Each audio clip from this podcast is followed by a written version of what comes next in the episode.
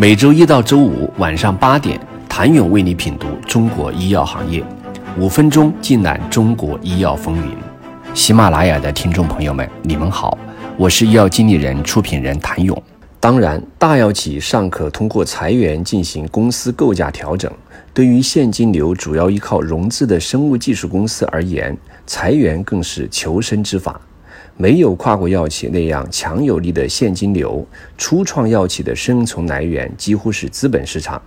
而资本市场对初创药企是否大方，更多取决于初创药企如何描述自己的未来。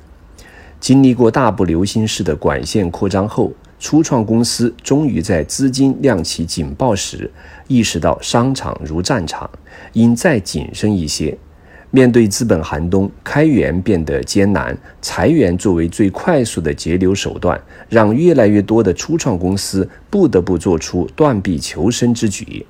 据统计，今年上半年以来，已有近六十家生物科技公司进行了裁员，平均每三天就有一家公司在裁员。如果只有一两家公司出现这种情况，可能是偶发事件，但短时间内。大量生物技术公司出现裁员动作，已经表明初创型药企正在一段难熬的市场低迷时期。在医药行业猎头看来，随着全球范围内的市场陷入动荡，投资者的谨慎让越来越多的生物科技公司开始担心自己的资金链，而改善自身财务困局最直观的办法便是裁员。减少人力支出即可快速降低运营成本，缓解已经或即将陷入的现金储备减少带来的财务困境。今年一月，成立于二零零三年、总部位于加拿大温哥华的一家致力于研发新一代多功能抗体的临床阶段生物医药公司 CEO，考虑到现金储备的减少和对降低成本的需求，决定让百分之五十高管离职。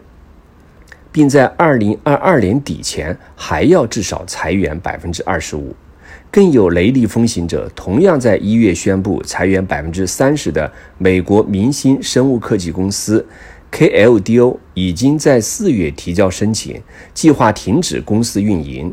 解雇剩余员工，并从纳斯达克交易所退市。去年十一月，KLDO 就曾披露，公司此前融资获得的二点四亿美元现金已经消耗殆尽，仅剩五千五百七十万美元，并且只能坚持公司运营到今年第二季度。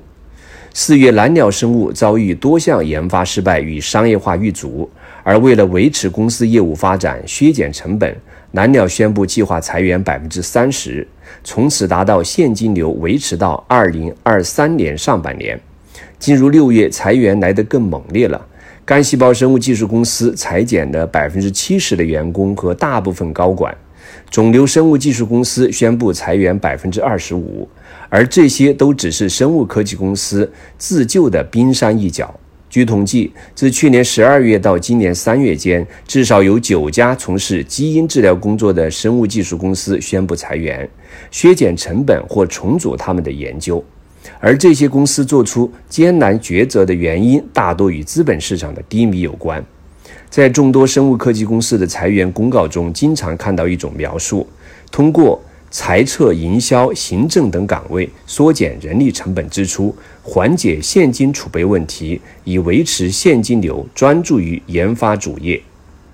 那对于企业的研发人员而言，饭碗是足够安全的吗？并不尽然。对研发人员而言，临床项目失败是更残酷的裁员导火索，成为压垮昔日明星公司的稻草。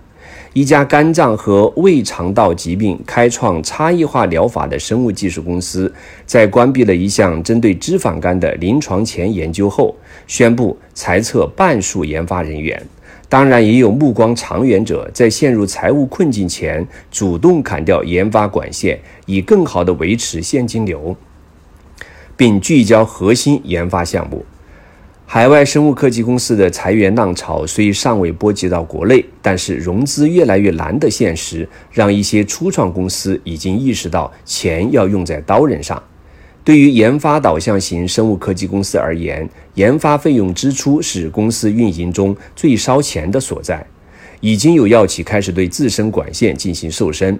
研发费用是所有生物科技公司最大支出，合理控制研发费用的支出，合理控制产品管线的推进，结合自身团队的特点，主动谋求合作、转让、冻结、砍掉某些产品管线，短期可能会受到资本市场的抨击，但长期来看是有助于公司的平稳发展的。不论是因为研发失败导致的裁员，还是主动砍掉管线寻求瘦身，对于尚处在持续亏损之中的生物科技公司而言，当公司无法进一步获得资本支持时，资金压力让他们只能选择裁员与收缩管线，以此延长公司存活的时间。